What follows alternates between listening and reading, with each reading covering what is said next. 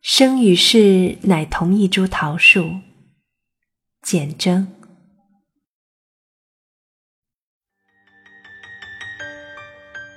《望江南》宋·苏东坡。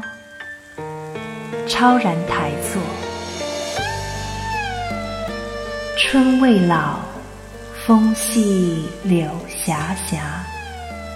世上超然台上看，半壕春水一城花，烟雨暗千家。寒食后，酒醒却自家。休对故人思故国，且将新火试新茶。诗酒趁年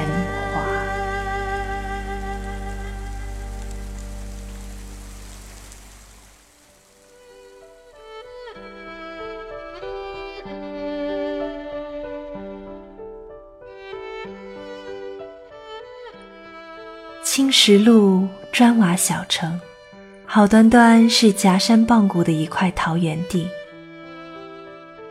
时光多么奇妙，像千手千眼的观音，化身在每一丝季风里，照拂山城的人民及草、木、鸟、禽。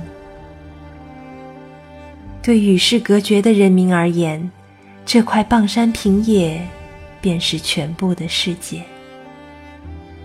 他们从肯托的祖先手里接过来属于他们的农田与季节，便一锄锄的向土地问他们所不懂的问题，土地以丰收回答他们。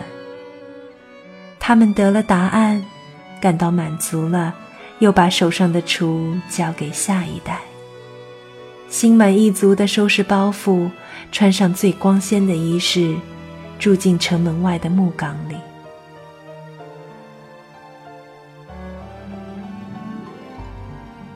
微雨湿了青石路，一树艳艳的桃花开在山岗旁。原以为是谁的深宅大院，那么诗意的叫桃花为他撑伞，才知道桃林后是一座座墓域。躺着城里的乡亲父老，消逝的故事，在这里看来是件理所当然的事。他们的送葬队伍也像迎娶锣鼓那样顺其自然，一个是朝来，一个朝往。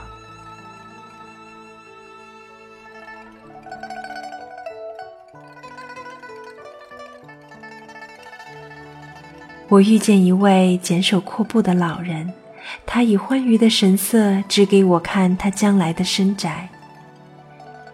他有事无事的在桃花岗上溜达，像好了一块土坡，在春天挖了桃树苗，一锄锄的种下。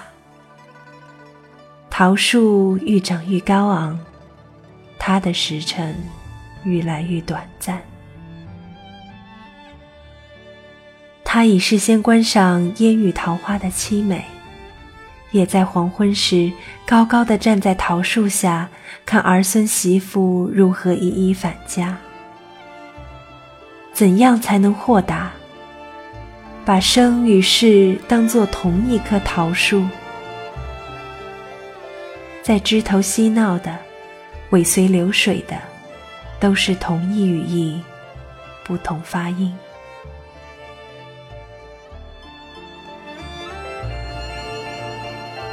烟雨笼罩的家家户户，有他们风细柳斜的心事；而桃林下的青冢内，也有一桌新火新茶。